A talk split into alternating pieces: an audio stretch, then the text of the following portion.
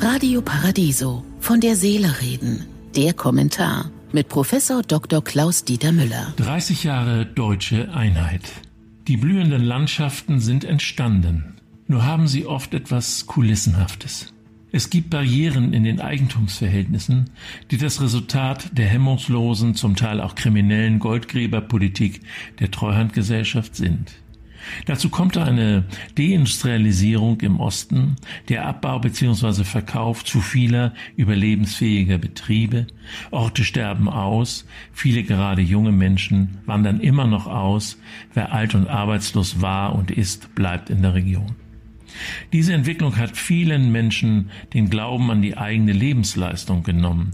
Diese Mischung aus Überalterung, Perspektivlosigkeit und eine auf die schön renovierte Heimat beschränkte Identität bildet die Grundlage für die Erfolge zum Beispiel der AfD.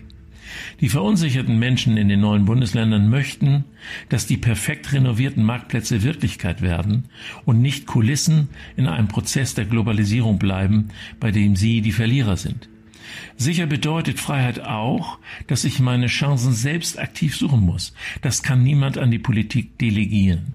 Aber es müssen weiter die Voraussetzungen geschaffen werden, zum Beispiel durch die Ansiedlung von Bundesbehörden oder die Errichtung von Hochschulen mit neuen und zukunftsträchtigen Lehrkonzepten. Die großartige Entwicklung an der Ostseeküste, in den Regionen um Jena, Rostock, Schwerin, Leipzig, Halle und Dresden oder im Südthüringischen zeigt, dass der Aufstieg in einer gewissen Beharrlichkeit erfolgt.